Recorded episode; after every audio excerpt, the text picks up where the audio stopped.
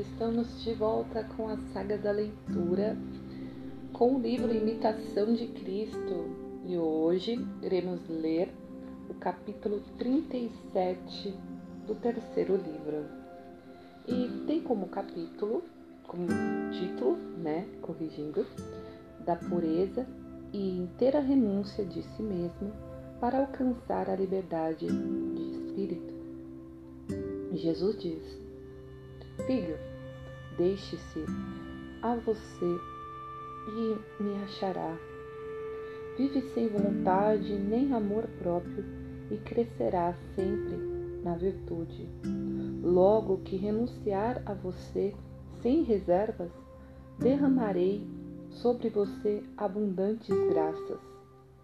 E o discípulo, Senhor, em que devo eu renunciar-me e quantas vezes? Cristo disse: Sempre e a cada hora, assim no pouco como no muito, nada excetuo e exijo que esteja despojado de tudo. De outro modo, como poderá ser meu e eu seu, se não se despojar interior e exteriormente de toda a vontade própria? Quanto mais prontamente fizer isto, tanto melhor lhe irá. E que mais pura e sinceramente o fizer, tanto mais me agradará e muito mais ganhará. Alguns há que se entregar a mim, porém com certa reserva. Como não tem em Deus uma inteira confiança, querem ainda ocupar-se do que lhes dizem respeito. Outros, há que logo no princípio a sua resignação me oferecer, me oferecem tudo, porém, achando-se combatidos de alguma tentação, tornam de novo as próprias comodidades e por isso nada adiantam na virtude. Nem uns nem outros chegarão a gozar da verdadeira liberdade do coração puro.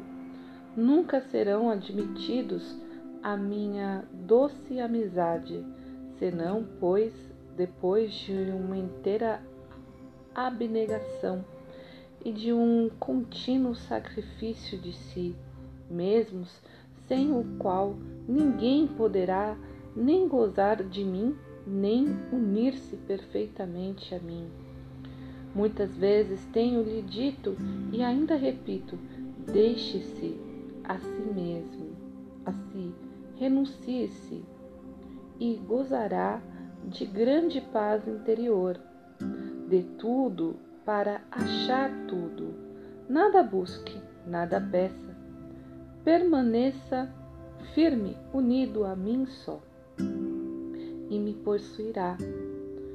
Seu coração será livre e desembaraçado das trevas que o obscurecem.